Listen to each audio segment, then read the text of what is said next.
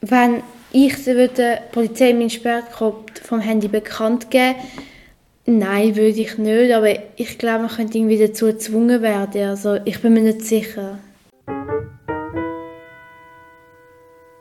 Morgen Gregi, du bist ein bisschen am Gähnen. Wie geht es im Fünfi Club? Ja, ich schlage mich wacker. Manchmal wird es ein bisschen länger, aber äh, sicher. Vier, fünf Mal unter der Woche stehe ich um 5 Uhr auf, ja. Und dann? Ja, und dann mache ich eben meine... Aber das ist immer noch gleich, also das hast du nicht geändert. Das ist, die ist ja, eigentlich mache ich es in zwei Teilen. Zuerst ein bisschen Sport und nachher äh, versuche ich den Tag zu planen, ein bisschen zu strukturieren. Und das Lässige ist halt wirklich, du bist um 6, halb bis 7 bist bereit für den Tag, bist, bist ready und ähm, kannst bis um 8 Uhr, bevor die ersten Telefon kommen, hast schon recht viel geschafft. Das merke ich schon. Also, Gell, das ist auch noch befriedigend, dass man so in Ruhe ein bisschen auch Zeit für sich hat und vor allem am Anfang des Tages, nicht erst am Abend, wenn man so kaputt ist. Ich habe das Gefühl, ich bin fokussierter ja, und ich äh, bringe meine Pendenzen besser zu Schlag jeden Tag. Und äh, also ich habe das Gefühl, es geht einem auch besser. Ja, jetzt bin ich gerade mega müde, aber sonst, ja, es geht einem besser, es macht, es macht mich zufrieden. Und was machst du am Wochenende? Am Wochenende probiere ich es, mache ich es nicht immer, mache ich es glaube ein, mache es entweder am Samstag oder am Sonntag und einmal schlafe ich dann schon ein bisschen länger. Ja. Und du? Ja, also ich mache also ich tue ja mich nicht mit Wecker wecken. Ich stehe ja auf, wenn ich, wenn ich einfach verwache. Das passiert mir jetzt immer mehr, dass ich vor dem Wecker schon aufwache. Aber das ist noch gefährlich, wenn du noch 10, 15 Minuten hättest und dann nicht aufstehst, dann äh, ist es mir schon passiert, dass ich dann äh, liegen bleibe. Also ich habe das vor allem dann in der Ferien gesehen. Also ich muss wirklich aufstehen, gar nicht groß überlegen, Jogging-Schuhe anziehen und raus. Und am Wochenende auch? Ja, ja. Am Wochenende finde ich es eben fast am schönsten, weil dann kannst du auch, kannst du auch so Zeit zum Joggen. Weißt du, unter der Woche ist ja dann doch, weißt du, oh, das muss ich machen, dies, das, das. Und dann bist du ja eigentlich, spulst das Programm ab, oder? Dann weißt du 35 Minuten, 40 Minuten Joggen, äh, Dehnübungen, Kraftübungen, also tak, tak, tak, tak. Kaffee machen, zum Morgen essen, noch eine halbe Stunde lesen. also du bist taktet. Schon wieder ein Stress, Ja, kommen wir zu unserem Projekt StPO Artikel für Artikel. Heute sind wir beim Artikel 9 am Anklagegrundsatz. Ein wichtiges Thema, Gregi, oder? Sehe ich auch so. Der Anklagegrundsatz ist einer von, den, von den wichtigen Pfeiler von unserer Rechtsordnung. Ich höre zwar immer wieder Leute sagen, dass nur die Verteidiger, die nichts in der Sache zu sagen haben, das Anklageprinzip rügen. Also im Sinne von einer Verzweiflungstat. Aber die, die so etwas sagen, haben meiner Meinung nach das Prozessmodell, das unserer StPO zugrunde liegt, nicht ganz begriffen. Vor allem war er nie wahrscheinlich in der Rolle des Beschuldigten. Also wenn man sich in dem seine Rolle eindenkt, dann ist eigentlich klar, wie wichtig das der, das der Grundsatz ist. Und ich verstehe nicht ganz, warum unsere Justiz das aufweicht. Aber lass uns das schnell einmal ein Beispiel besprechen. Ich habe dir ein Beispiel mitgenommen. Bitte. Also, meinem Mandant wird in der Anklageschrift vorgeworfen, er hätte in der Zeit zwischen 2015 und 2020 in der Stadt Zürich und außerhalb 23 Sachbeschädigungen an Parkbank verübt. Darf jetzt das Gericht auf dieser Anklage meinem Mandant wegen Sachbeschädigung schuldig sprechen? Was meinst du? Gut, du sprichst jetzt da vermutlich die sogenannte Informationsfunktion vom Anklagegrundsatz an, also dass der Beschuldigte äh, genau muss wissen, was ihm vorgeworfen wird. Und hast du sicher schon mal die Informationsfunktion gekriegt beim Gericht. Und so erfolgreich ist das meiner Erfahrung nach nicht. Also das Gericht sagt schnell einmal, ja, der Beschuldigte weiß schon, was ihm etwa vorgeworfen wird. Er kann sich auf dieser Grundlage schon verteidigen. Aber eben, wir haben einen Zeitraum von fünf Jahren, 23 Sachbeschädigungen. Also ich bin schon der Meinung, da müsste für jede Parkbank müsste man dann schon sagen, wenn genauer das soll beschädigt worden sein. Also du musst, vielleicht noch ein bisschen ausführen, also es steht nicht, welcher Parkbank, Nein, Parkbank wo... Der, das, was ich dir vorgelesen Aha. habe, ist aus der Anklageschrift. Gut, also informiert ist ja die Mandant jetzt, um was es geht, oder? Was, 23 Parkbänke in 5 Jahren? Ja, informiert, ist informiert ist er immer noch. Müsstest du mit der äh, Umgrenzungsfunktion argumentieren. Also, ja, natürlich lange es nicht. Ich erlebe einfach immer wieder, dass das Gericht sagt, auch bei Betäubungsmittelhandel, ähm, der Beschuldigte hat im Zeitraum X bis Y an nicht genau bestimmbar unbekannten Abnehmer eine unbestimmte Menge Drogen verkauft. Circa so und so viel Gramm. Und da habe ich jetzt also noch nie erreicht, dass das Gericht gesagt hat, das Anklageprinzip sei verletzt.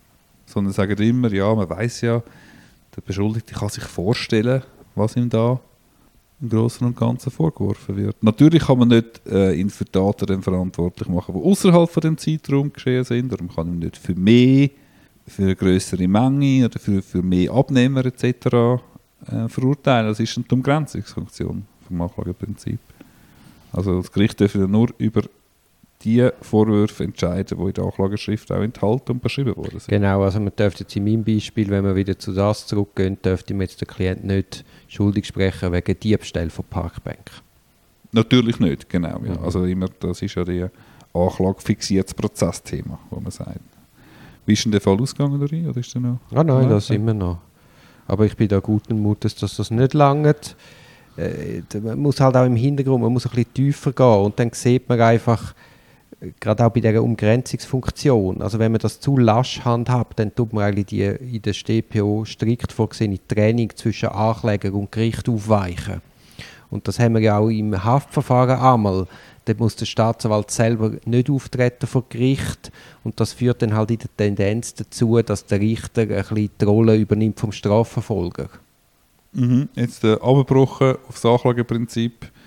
Ist das so, wenn der Staatsanwalt nicht verschranken ist, meinst du? Oder auch beim Einzelgericht. Genau, ja, dass dort... Also dann hast du nicht, dass du alle System oder? Ich meine, die Idee von der StPO ist ja eigentlich, du hast einen Ankläger und du hast eine Verteidigung, die tun Argumente vorbringen und dann wird dialektisch, äh, sucht dann der Richter das faire, das gerechte Urteil. Und wenn halt eine von diesen zwei Parteien nicht da ist und nur die Anklage, nur die Anklage im Recht liegt, dann hast du das, das Malen an den Argument nicht. Und dann ist halt die Gefahr da, dass der Richter als Gegenpol zu der Verteidigung in der Tendenz die Rolle vom Strafverfolger einnimmt. Und Okay. das ist nicht unbedenklich. Nein, aber ich denke, es ist vor allem bei der Informationsfunktion eine, grosse Gefahr, dass dann der Richter sagt, ja, ja, also der Beschuldigte weiß schon, was ihm da jemand vorgeworfen wird. Der ist ja im Vorverfahren gewesen, der hat ja da genaue Kenntnis gehabt von diesen Vorwürfen. Das soll jetzt nicht so tun. Bei der Umgrenzungsfunktion schafft es der Richter auch nicht, wenn der Staatsanwalt nicht rum ist, darüber hinwegzuschauen. Sachverhalte, die außerhalb vom der Anklage sind, kann er einfach nicht beurteilen. Punkt. Noch kurz, was kann das Gericht machen, wenn man der Meinung ist, die Anklageschrift genügt der Erfordernis nicht? darf die beschuldigte Person eben nicht einfach freisprechen. Richtigerweise müsste dann die Anklageschrift zur Berichtigung bzw. zur Ergänzung zurückweisen. Also das stimmt in meinen Augen so absolut nicht. Ja, also ich habe einfach das Bundesgericht äh, in den Ohren, wo, wo man gesagt hat, die Vorinstanz hätte eben eine bundesrechtskonforme Vervollständigung von der Anklageschrift müssen veranlassen und sie hätte sogar können die Rückweisung mit Feststellungen und allfälligen Vorgaben betreffend äh, gestellte Beweisanträge verbinden.